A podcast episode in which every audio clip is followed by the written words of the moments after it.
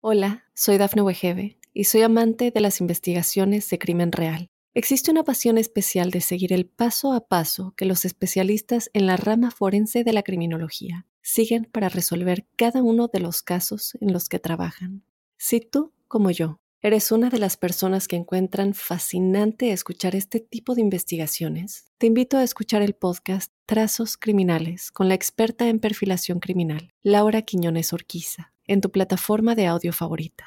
Live life at your pace. Click the banner or go to visitwilliamsburg.com to discover how. Because here in Williamsburg, life moves at one pace, yours. Scramble through our world class golf courses or shop your way through the square. Be one with nature as you hike or bike through our parks and trails or hunker down at one of our breweries. And when it's time to eat, be sure to bite into our eclectic food scene. It's all waiting for you in Williamsburg. Book your trip today and live life at your pace. ¿Existen verdaderos motivos para matar o lo hicieron por placer? Los peores asesinos seriales de la historia regresan.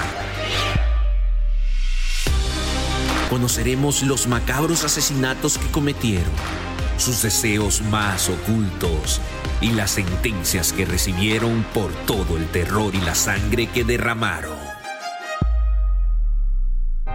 Ten cuidado porque nunca sabes quién será la próxima víctima de estos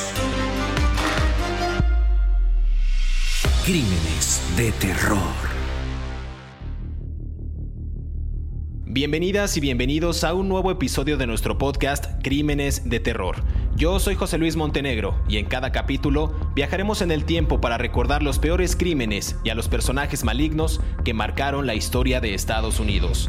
El caso de hoy es el de Arthur Shawcross, también conocido como el asesino del río Genesee, responsable del asesinato de al menos 13 personas, entre ellas 11 trabajadoras sexuales y dos menores de edad. Si aún no te has suscrito al podcast, oprime el botón de seguir en la plataforma en la que nos estés escuchando, ya sea en Spotify, iHeartRadio, Amazon Music o Apple Podcast. Así podrás recibir cada sábado la notificación de un nuevo episodio de Crímenes de Terror.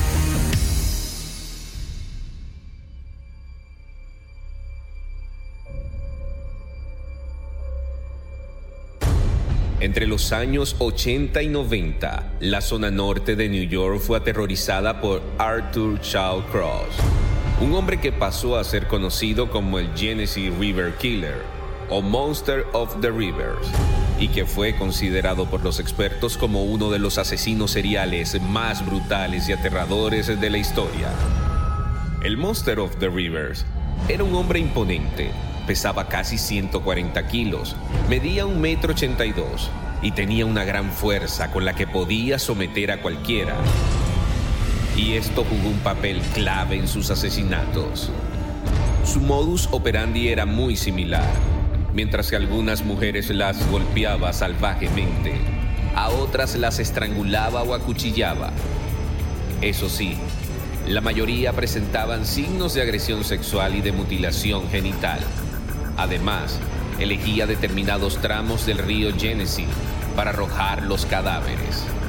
Esta es la historia de Arthur Shaw Cross.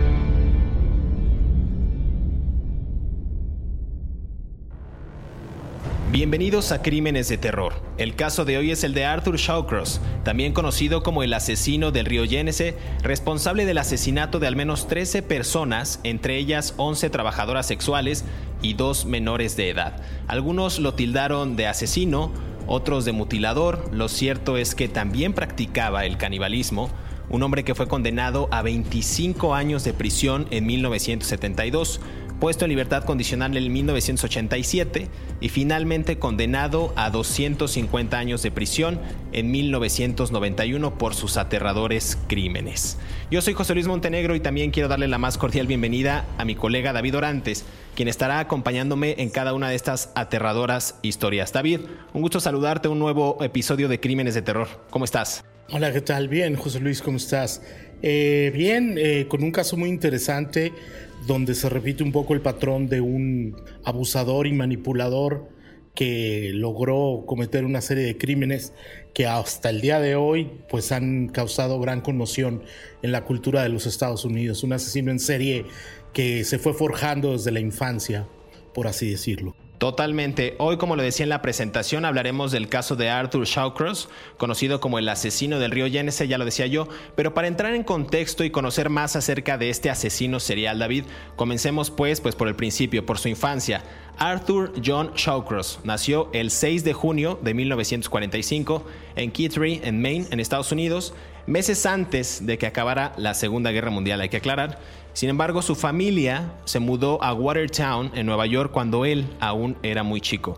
Creció en una familia, al igual como bien lo decías, como en los casos que hemos mencionado, pues una familia disfuncional, donde la madre, en este caso, le propinaba maltratos físicos y psicológicos, según algunos de los reportes que leí. La matriarca, entre otras cosas, lo amenazaba, David, constantemente con extirparle los genitales si no se portaba bien, eso es lo que él decía, y hasta lo sodomizaba con un palo de escoba. Cuando enjuician, de hecho, a Arthur Shawcross, eh, ya lo haremos de eso más adelante, él aseguró que su madre le desgarró el ano con un palo de escoba. Esto es, esto es impresionante. Eso nunca se pudo comprobar, pero tampoco existen registros médicos al respecto. Siempre él mantuvo esa postura de que lo, lo, flagelaban de esa manera. Leí también algunos reportes que aseguran que Shawcross también se orinó o se orinaba en la cama hasta la edad de 12 años. Entonces esto era un constante ambaje, constantes intimidaciones por parte de su núcleo familiar y veremos más adelante que también en la escuela David sufría abusos por parte de supuestos matones por allá de los años 60. Sí, eh, bueno, no sé si matones sería la palabra correcta cuando uno va a la primaria, ¿no? Tal vez abusadores. Eh, yo no le creo absolutamente nada a Sean Cross. Eh, Arthur Shawcross es un manipulador de tomo y lomo del libro. Eh, eh, la familia declaró que incluso está consignado en los documentos legales del caso que él tuvo una relación. A ver, él dijo en el juicio que él era un asesino en serie porque tuvo una infancia difícil, ¿no? Él dice que una tía abusó sexualmente de él cuando tenía nueve años, que tuvo relaciones sexuales con su hermana, que se introdujo en la bestialidad, que es un tipo de, de parafilia cuando estaba muy joven, que tuvo relaciones sexuales cuando tenía 11 años. Todo eso él lo declaró en su juicio. Sin embargo, los estudios psicológicos que le hicieron a él por parte de los eh, mm, analistas forenses del FBI determinaron que era un gran manipulador. Y determinaron también, a partir de las entrevistas que hicieron con la familia, es que tal vez muchas de las cosas de que él reclamó que le sucedieron en la vida o clamaba que le habían sucedido en la vida, en realidad eran impuras invenciones de él. Yo no le creo, a mí me cuesta muchísimo trabajo pensar que un muchacho que, padeció todos esos abusos en la infancia llegó siquiera a la edad adulta. Lo que sí sabemos es que él era un abusador, a por su parte, él, él era un abusador de otros niños, un bully, como se dice en inglés. Él era violento, tenía una capacidad intelectual muy baja en la escuela y no tenía una gran capacidad para adaptarse a, a, los grupos sociales, ¿no? Incluso los compañeros de él en la primaria lo llamaban Odi, que es como una especie de apodo de extrañito, ¿no? O rarito, ¿no? Era alguien que tenía estos comportamientos. Así que, bueno, es muy complicado saber si realmente todo lo que él dijo que padeció sucedió de verdad, ¿no? Claro, lo cierto es que sí llegó a convertirse en un niño callado, pero a la vez violento. Decían por ahí varios informes y reportes que también leí que entre sus pasatiempos preferidos estaban prenderle fuego a cualquier cosa, pegarle animales, como ya lo decías tú también, a niños pequeños e inclusive pasearse con una barra de, hierro en el autobús del colegio, quizás como una especie de intimidación contra estas, estas personas que le, que le hacían bullying, que lo molestaban, que lo acosaban. También lo comentabas un momento, Shawcross eh, abandonó la escuela, de hecho la abandonó después de no aprobar el noveno grado. Él tenía aproximadamente 16 años y durante los años siguientes este comportamiento violento se, intensificó eh, y también ahí ya mostraban mucho de este comportamiento pirómano del que hablaremos más adelante.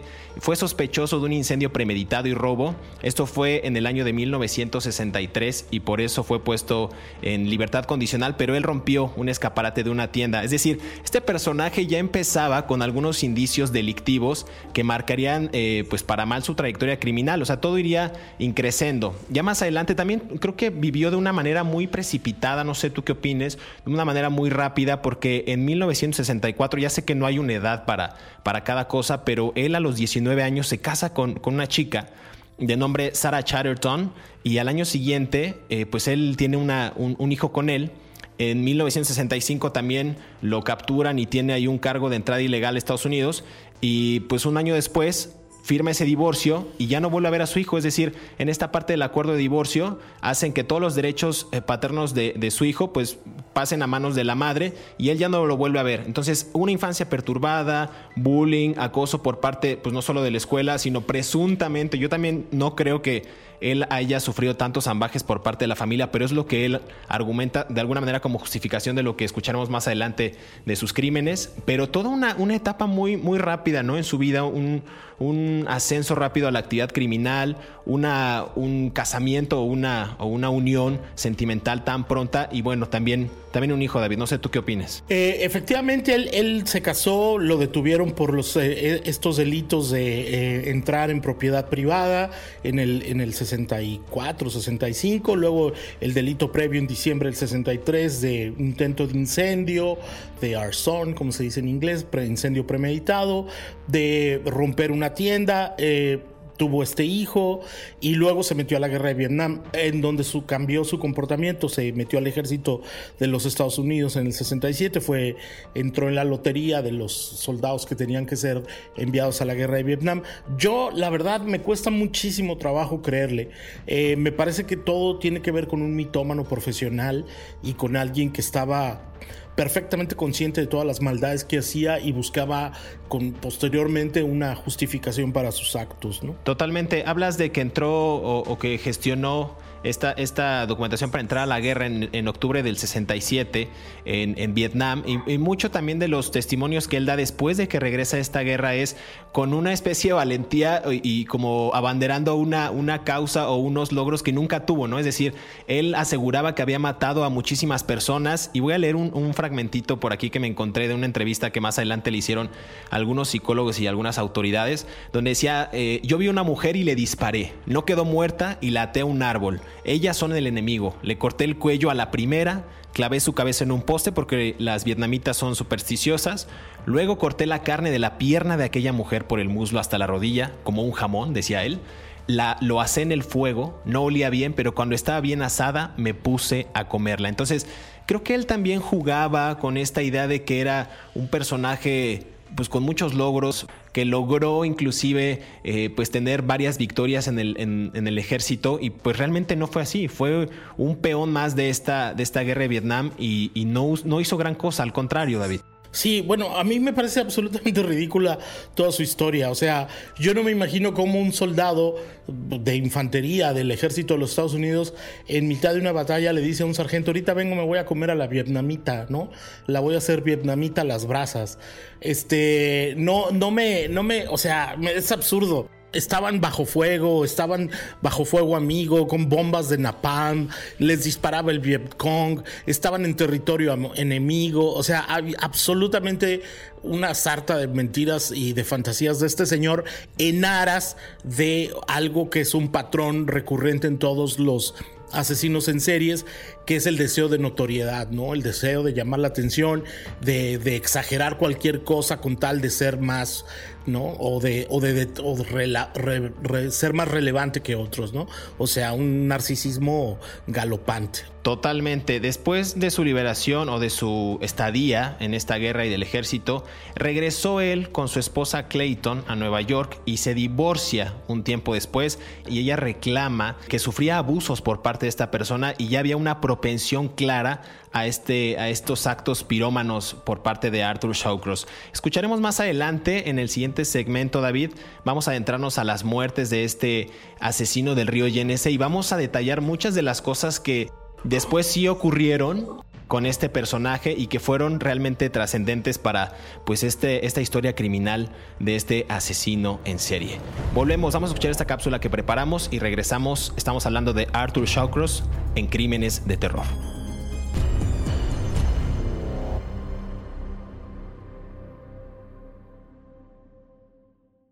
Hola, soy Dafne Wegebe y soy amante de las investigaciones de crimen real. Existe una pasión especial de seguir el paso a paso que los especialistas en la rama forense de la criminología siguen para resolver cada uno de los casos en los que trabajan. Si tú, como yo, eres una de las personas que encuentran fascinante escuchar este tipo de investigaciones, te invito a escuchar el podcast Trazos Criminales con la experta en perfilación criminal, Laura Quiñones Orquiza en tu plataforma de audio favorita.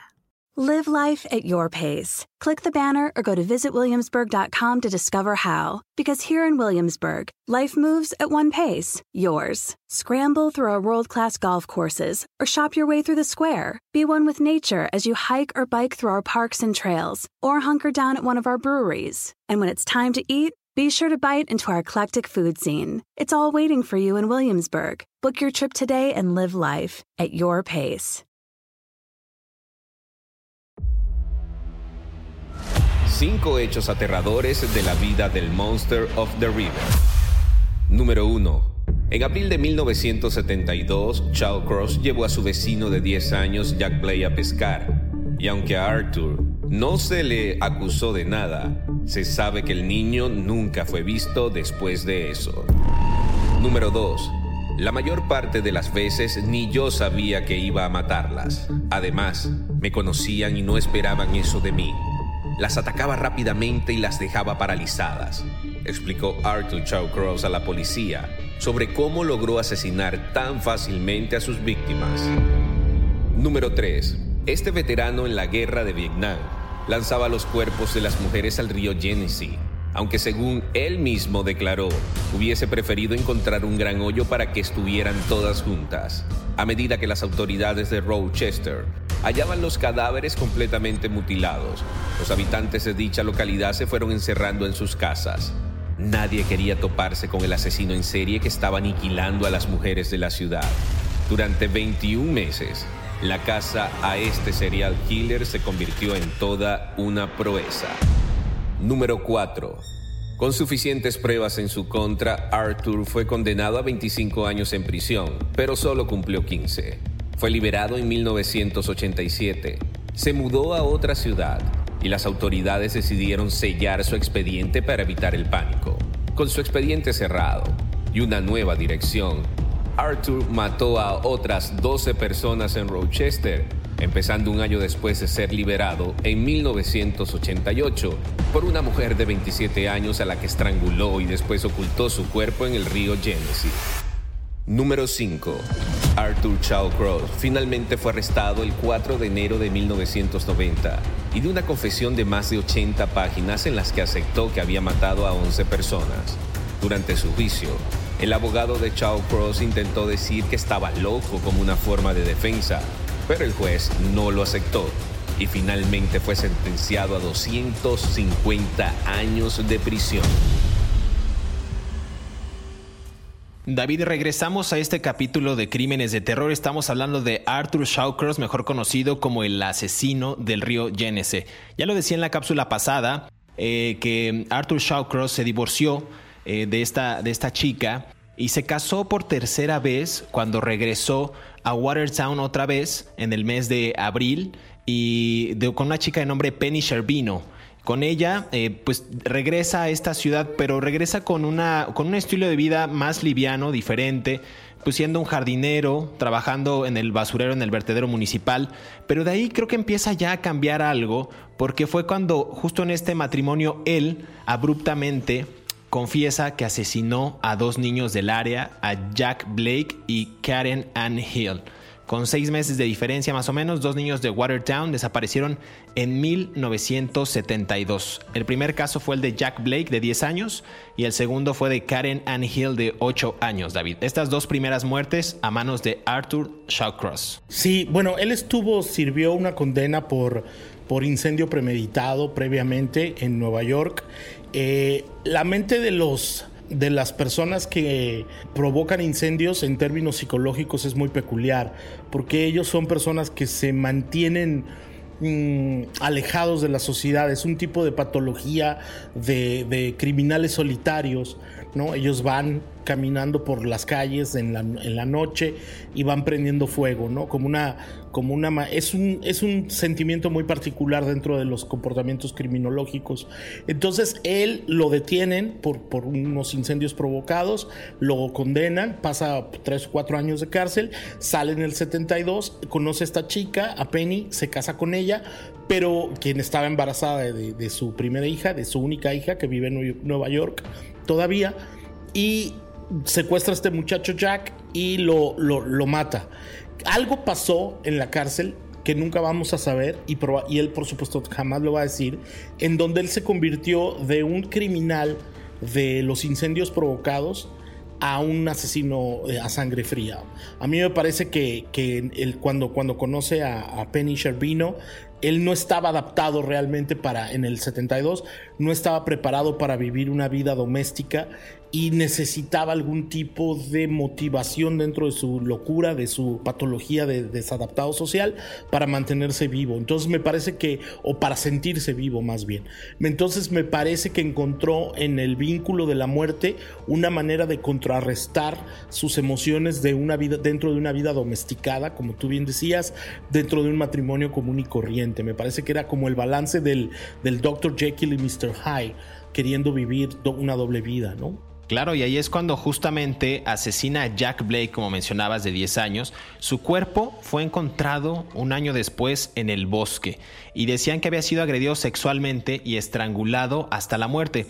A diferencia de, este, de este niño, la segunda víctima, Karen Ann Hill, de 8 años, estaba visitando supuestamente estos registros Watertown con su madre para el fin de semana del trabajo, cuando su cuerpo fue encontrado debajo de un puente. Entonces aquí muchos de los informes de la autopsia que, que pude consultar decían que ella había sido violada y asesinada y se encontró inclusive tierra y hojas atascadas en la garganta de esta niña. Entonces, algunos reportes, bien decías tú, que Shawcross llevó al vecino, a Jack Blake de 10 años, a pescar, y aunque Arthur no se le acusó de nada después, se sabe que el niño fue visto, este, que, el niño nunca fue visto después de eso, perdón. Entonces, el asesinato también de, la llamada niña Karen Ann Hill, pues fue muy, muy sonado porque muchos testigos dijeron haber visto a la niña con Shawcross mientras él montaba una bicicleta de color blanco. Durante el interrogatorio, tú recordarás muy bien esto, David, él dijo, sabemos si es verdad o es mentira el señor, evidentemente pues ya contaremos más adelante de qué murió, pero él argumentaba que también escuchaba voces, similar al caso de Itzcoat Locampo, este ex marín del que hablamos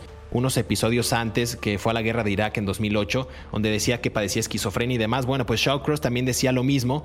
No sabemos si esto se combina, ¿estaba enfermo o era realmente un asesino serial. Yo creo que las, los episodios traumáticos de la guerra pueden provocar a cualquier persona a conducirse hacia niveles de locura, ¿no? Indudablemente, ¿no? O sea, son situaciones límite que, que, no todos los seres humanos estamos o están preparados para manejar y algunos se rompen de una manera diferente a otros. Yo lo que sí creo es que no le creo nada. O sea, a mí me parece que había una premeditación muy clara en cometer crímenes y, y toda esta onda de que yo oigo voces y no sé qué, era una manera para salirse con, la salida fácil, valga la redundancia, de que lo declararan mentalmente incompetente y no ser responsable por sus actos. A ver, cuando tú hablabas algo muy interesante de Karen Ann Hill, que había lodo y este y, hojas, ¿no? Y otros restos en, en, su, en su boca, en la boca, en la garganta y en la, en la ropa. O sea, eso te habla del nivel de violencia del ataque. Eso no, de la violación a una niña de, ¿qué? 8 años. O sea, no estamos hablando de un tipo que, que él, era padre, cuando, o sea, ya había, ya había concebido a una mujer, a una niña también. Estaba, se, había, se había casado tres veces y ataca a una niña de 8 años. O sea, no hay absolutamente ninguna justificación que nos que podamos defenderlo. Sí, probablemente él merecía estar en un pabellón psiquiátrico desde antes. Sí, probablemente él debía de haber sido atendido desde antes, pero la brutalidad de ese crimen no se justifica con ningún tipo de voces que oigo en mi cabeza. y toda la sarta de mentiras que nos contó sobre Vietnam, ¿no? Él era un mentiroso patológico de, de como ya lo repetí, un mitómano experto en engañar a la gente, ¿no? Totalmente. Y dices que no tiene justificación y sin embargo él sigue justificándose. De hecho, cuando lo capturan confiesa a ver, a ver ¿qué, nivel de raciocinio y qué nivel de justificación está. Cuando lo capturan, él dice que el niño lo había estado molestando y que por eso lo mató, por error. Pero una vez que murió, dicen que se comió sus genitales y a la niña la violó de forma anal, o sea, analmente. Entonces, son unas cosas muy catastróficas. vamos a ir avanzando, David, para que no nos coma el tiempo en estos asesinatos. En 1987, cuando Shawcross tenía 27 años, se divorcia por tercera vez y estaría encerrado hasta los 52 años, pero después de cumplir solo 14 años, y medio, fue liberado de la cárcel por los asesinatos de los niños Hill y Blake. Entonces, tras su salida, es reubicado en otras ciudades y regresa eh, con su nueva novia ahora Rosemary Valley, a Rochester, Nueva York. Ahí es donde otra empieza ahora sí el, la, la, andanada de crímenes de este personaje. Sí, bueno, es que lo detienen en el 3 de octubre del 72 lo detienen y él confiesa los dos asesinatos. Sin embargo, solamente le pueden cargar, por así decirlo, le pueden presentar cargos por el asesinato y violación de, de, Karen Hill, de la niña Karen Hill. El otro, el del chico Jack, no lo, Jack Blake, no lo pueden condenar porque no había suficiente prueba, suficiente evidencia. Y él estuvo 25 años en la cárcel, se divorcia de su tercera esposa, Penny, quien negocia que él no pueda tener acceso, y a 15 años después de su sentencia lo, liberan en el 87.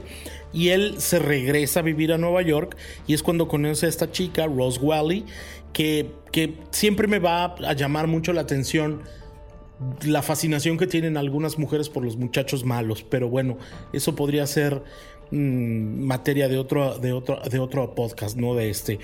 Eh, es muy interesante porque él nuevamente empieza a cometer crímenes. O sea, él no aprendió nada dentro de la cárcel, no, no estaba mm, arrepentido después de esos 17, 15 años de su sentencia que cumplió, ¿no?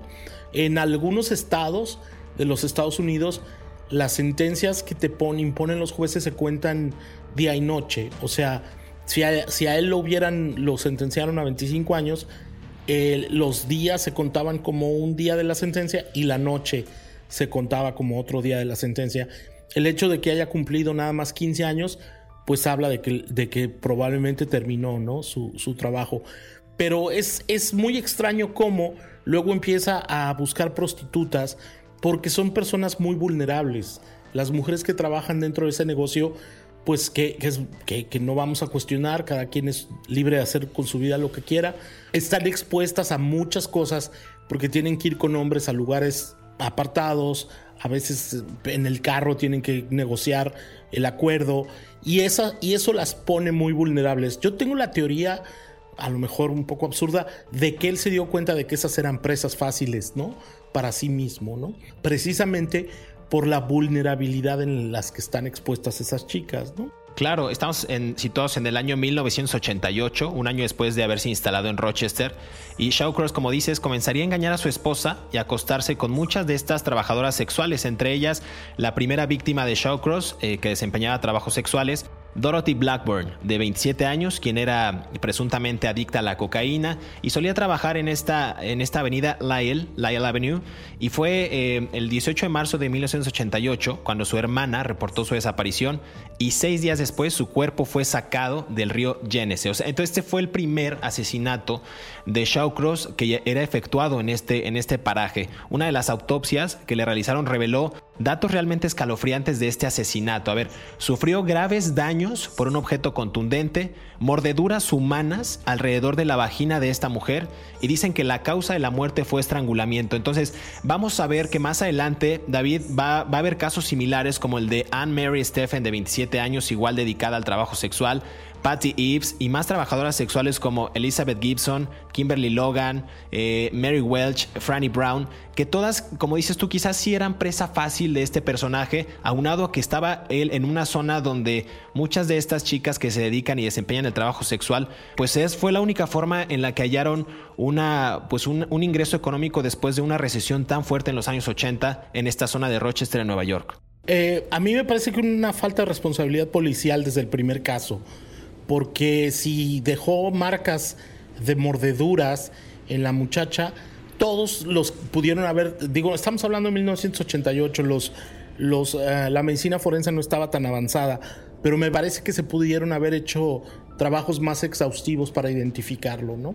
Porque tomando en cuenta que tenía un largo historial criminal, tenían sus huellas, tenían su, su DNA, tenían muchas cosas, ¿no? Un poco ahora cuando regresemos eh, para el tercer segmento voy a explicar un poco por cómo funciona esto, ¿no? Perfecto, vamos a escuchar la cápsula que preparamos David y vamos a hablar de los, vamos a seguir hablando de los asesinatos porque inclusive hubo por ahí antropólogos que tuvieron que intervenir para reconstruir rostros que nunca fueron, eh, eh, que no fueron reconocidos a primera instancia. Seguimos escuchando el caso de Arthur Shawcross en Crímenes de Terror.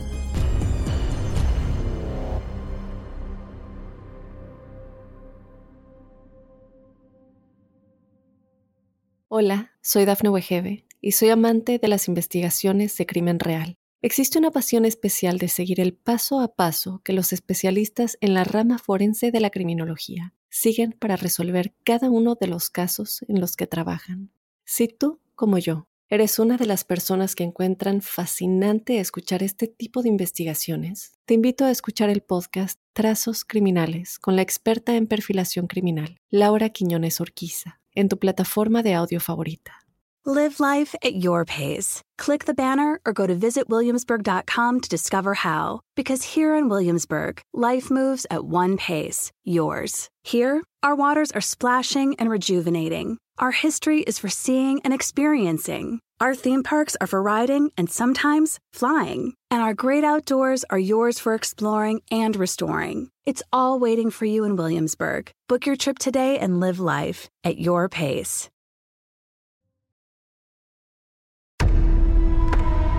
Arthur Shawcross, que se casó por última vez con su vecina Clara Neal, comenzó a ganar dinero pintando cuadros desde la cárcel. Los lienzos se cotizaban a un precio más alto dado su historial criminal. Inclusive, ideó varios souvenirs para sacarle mayor rentabilidad. Entre ellos destacaban tarjetas con frases tétricas, me comí una vagina, papeles con su propia sangre, su firma o su rostro. El 10 de noviembre del 2008, Cross fue hospitalizado tras aquejarse de unos fuertes dolores en las piernas. Horas más tarde sufrió un infarto y falleció. Tenía 63 años. Su cadáver fue incinerado y sus restos entregados a su única hija. Pero tal y como dijo el fiscal Siragusa durante el juicio, ciertos defectos del aparato judicial impidieron que el asesino del río Genesee volviera a actuar. Nunca debió permitirse que saliera de la cárcel. Al fin y al cabo, este individuo adoraba matar.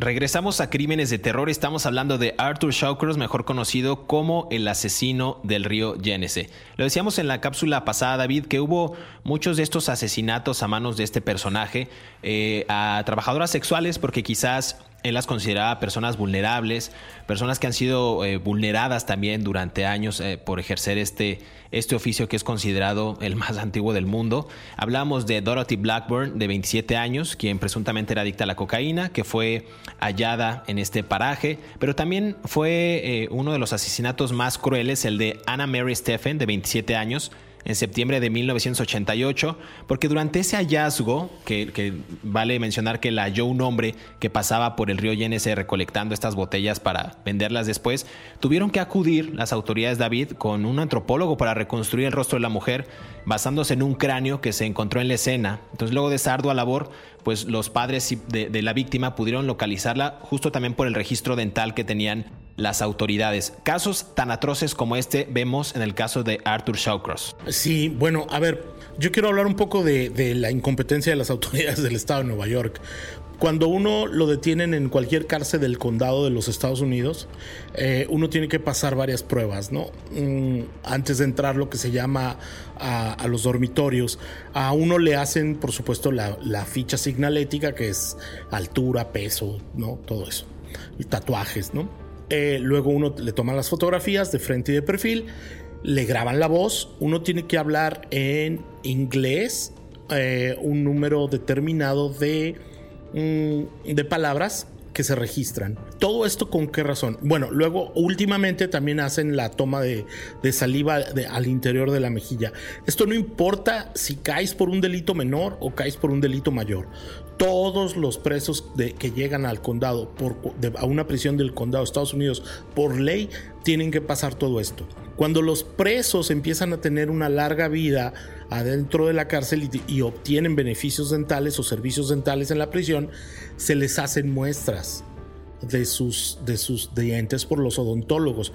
Por supuesto, no es el mejor servicio dental, pero tienen muestras de lo que ellos reciben, de lo que ellos tienen, los, los, odontólogos de la prisión. Entonces, ¿a qué voy con esto? Que cuando la primera chica fue encontrada y se le fue encontrando que tenían marcas y las siguientes chicas tenían marcas de mordidas, la, la policía desperdició una gran oportunidad para poderlo identificar. Eh, desde el principio y evitar más crímenes. Él fue condenado a, por 10 asesinatos y violaciones de prostitutas.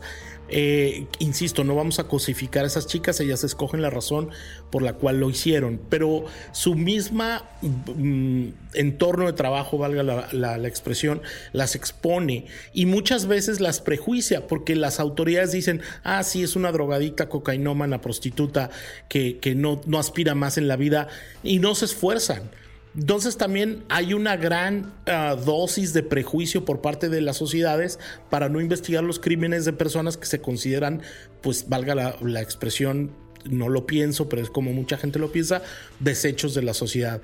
Entonces me parece que también hay una complicidad en términos de la policía, involuntaria por supuesto, a no tener el profesionalismo adecuado si hubieran sido las víctimas mujeres de clase media alta en barrios más o menos pudientes de clases de familias blancas, ¿no? O sea, el rigor con el que se condujo la investigación en los asesinatos de Sean Cross no fue el mismo con que si hubieran sido otro tipo de víctimas, ¿no? Totalmente, y esta indiferencia provocó la aparición de, nuevos, de nuevos cuerpos o de cuerpos en estas zonas. Eh, Dorothy Keller, ya lo mencionaba yo también, 60 años, en octubre de 1989, una mujer sin hogar, también hallada a las orillas del río Yénese. Eh, a ella le habían, le habían presuntamente eh, roto el cuello. También Patty Ibs, de 25 años, trabajadora sexual, en octubre de 1989, había estado desaparecida un mes y fue hallada en una pila de escombros justo en el río Yénese. También tenía mordeduras, lo que decías tú, creo que era una pista bastante importante que se, evitó o no se quiso seguir esa, esa huella de estrangulamiento. Más trabajadoras sexuales, David ya lo mencionaba, que tuvieron el mismo final. Mary Welch, de 22 años, Franny Brown, de 22 años, Elizabeth Gibson, de 29 años, Kimberly Logan, de 30 años. Y me voy a detener en esta última, en Kimberly Logan, porque tenía rasgos de muerte similares a los de Karen N. Hill, la, la, chica de 8 años de edad, a quien había pateado, golpeado brutalmente, y también Shawcross apretujaba o rellenaba de tierra y hojas, como lo mencionaba en los bloques pasados, la garganta de sus víctimas. Ambas, tanto Kimberly Logan como Karen Ann Hill, tenían estas características de estrangulamiento. Entonces, ahí ya también existía otro patrón de, muerte, pero veremos más adelante también cómo, cómo fue experimentando otras formas de violencia este personaje, sobre todo en el caso de John Stotts, que lo recordarás muy bien, David, donde esta mujer, el cadáver de la chica estaba mutilado analmente, el cuerpo fue cortado y abierto desde la garganta hasta la entrepierna, le habían cortado los labios, o sea, según las autoridades pensaban también que Shawcross tenía los labios de esta mujer en su poder porque no los encontraron en la escena. O sea, una verdadera, o sea, perdón la palabra, pero una verdadera carnicería. Sí, sí, no, no me parece la palabra más adecuada, pero bueno. Este, a ver, el tipo este estaba incapaz de, de crear un, un vínculo sólido con ningún ser humano. Y cuando digo ningún ser humano, empiezo por él mismo. O sea, él no era capaz de aceptarse a sí mismo y de reconocerse como una persona que le estaba fallando a la sociedad. El modo en que lo arrestan después de estos 10 brutales crímenes de prostitutas fue una chiripada. Fue una absoluta casualidad. La policía encontró un, par de unos jeans, unos pantalones de mezclilla cerca del río el 31 de diciembre del 89 y tenía una credencial de una, de, una chica llamada Felicia Stephens. Un helicóptero de la policía del condado fue enviado a recorrer la zona para saber si, si el cuerpo de la chica estaba por ahí. Y los agentes del helicóptero vieron otro cuerpo de una mujer que posteriormente se identificó como June Cicero, otra prostituta que también estaba desaparecida. Y entonces sucedió algo que, realmente fue delirante. Vieron a un hombre que estaba en una camioneta van de este tipo de, vagonetas que se estaba masturbando o, orinando, no se sabe con certeza, junto al cuerpo de la mujer. Esto nos habla de que él, él ya la había matado días antes y él regresó para recrearse, para disfrutar en, el, en, la visión del crimen y volvió para darse satisfacción sexual viendo el cadáver de la mujer que ya había hecho.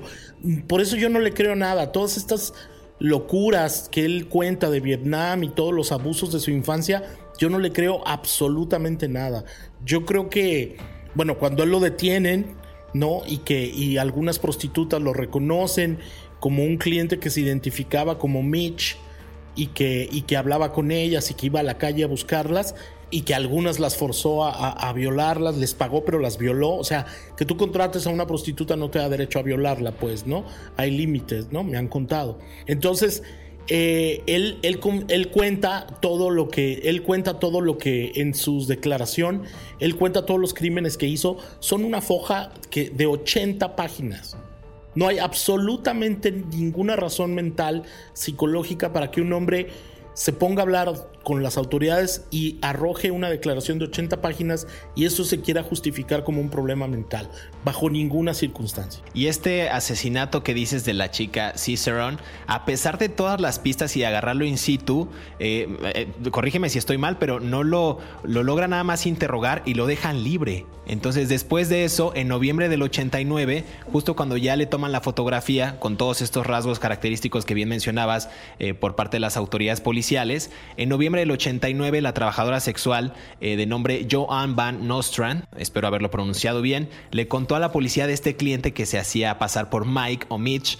y de hecho a ella dijo que en algún momento le pidió que, se hiciera la muerta para estrangularla y ella no cedió. Y quizás esa fue una de las otras pistas porque lo llaman otra vez a, declarar en este, en este interrogatorio. Y ahí fue cuando los investigadores, a pesar de que hicieron el esfuerzo, no lograban dar con, que, con que este personaje hiciera la confesión porque se declaraba mentalmente incompetente, porque alegaba que tuvo muchos traumas y demás. Pero después le dicen que van a llamar, perdón, a la novia para que pues para que cuente los detalles de todo lo que hizo. Y entonces él ya empieza a hablar y habla sobre la infancia supuestamente perturbada que tuvo, como si lo usara como pretexto para justificar sus horribles actos.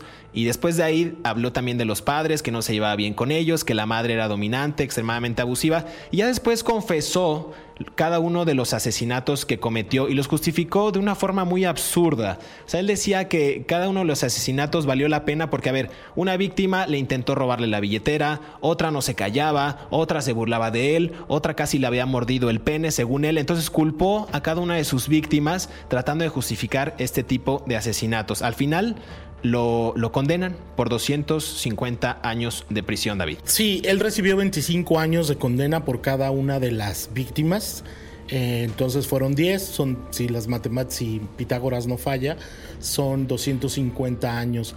Eh, a mí me parece que hay un problema con el crimen, voy a insistir en esto, hay un problema de falta de profesionalismo y de compromiso ético de las autoridades en los condados de Monroe y el condado de Wayne porque tenían un montón de pruebas desde el tercer o cuarto crimen en su contra que podrían haberlo vinculado, pero me parece que como las víctimas eran prostitutas, el, trabajo policial no fue tan prolijo como pudo haber sido si las víctimas hubieran sido amas de casa de un suburbio de Nueva York, ¿no? Eh, me parece que, el, tipo durante todo el, todo el juicio trató de desviar la atención de sus responsabilidades y trató de, jugar el, rol de víctima, ¿no? De manera paradójica, acusando al sistema, a la vida, a su infancia, a su juventud, a la guerra, de, todo lo que él hizo, ¿no? Yo no, yo no creo que alguien que, viola a una niña de 8 años como él la violó y que luego violó a una prostituta como las violaba, tenga alguna justificación mental, pues, ¿no? O sea, eh, me parece que los rasgos de los asesinos que tienen desórdenes emocionales corresponden a otra categoría, ¿no? Y no al sadismo con que él se mostró hacia las mujeres, ¿no? Y sadismo demostrado, como ya lo decíamos eh, eh, en, las cápsulas pasadas, a ver, haber, haberse comido presuntamente los genitales de un niño y haber violado de forma anal a una niña de 8 años, o sea, eso en verdad no tiene justificación, no hay algo que, que, psicológicamente te haya traumado tanto como para hacer ese tipo de actos tan atroces, el depositar ramas, hojas en la boca de alguien y cortarla desde la garganta hasta la pierna. O sea, es, una, es, un, es un show del terror bastante desagradable y que, vaya, purgó con estos 250 años de prisión, pero cabe destacar que el 10 de noviembre de 2008, Shawcross murió de un paro cardíaco después de ser trasladado del centro correccional de Sullivan a un hospital de Albany, Nueva York. Él tenía 63 años cuando falleció. Sí, tuvo un, le empezó a doler la pierna y empezó a manifestar un dolor de pierna muy fuerte. Lo trasladaron a un hospital. él estaba en la, en la Sullivan Correction Facility, en la cárcel Sullivan de Nueva York y lo trasladaron a un hospital cerca en la, en la ciudad de Nueva York, en Albany, que está al norte del estado, y ahí falleció de, un infarto. Y bueno, pues él sabrá, ¿no? Realmente eh, cuáles son las, mm, ah, las mentiras que nos contó para tratar de pasar como alguien eh, afectado, ¿no? Hubo un, Robert Ressler, un, un, analista de perfiles criminales muy famosos del FBI, lo, lo entrevistó durante muchos años y encontró que todo lo que él había dicho sobre sus incidentes en la guerra de Vietnam y su infancia eh, eran puras mentiras, ¿no? Eran este, exageraciones falsas.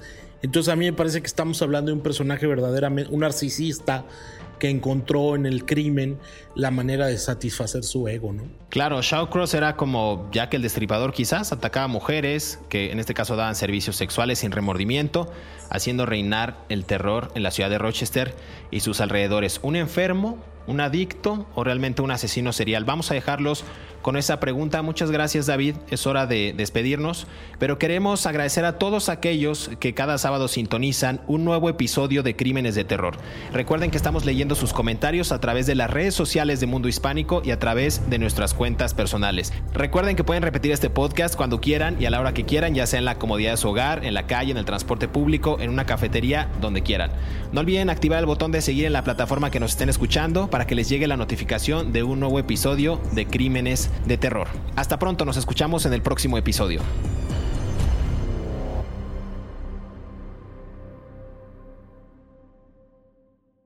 Hola, soy Dafne Wegebe y soy amante de las investigaciones de crimen real. Existe una pasión especial de seguir el paso a paso que los especialistas en la rama forense de la criminología siguen para resolver cada uno de los casos en los que trabajan. Si tú, como yo, ¿Eres una de las personas que encuentran fascinante escuchar este tipo de investigaciones? Te invito a escuchar el podcast Trazos Criminales con la experta en perfilación criminal, Laura Quiñones Orquiza, en tu plataforma de audio favorita.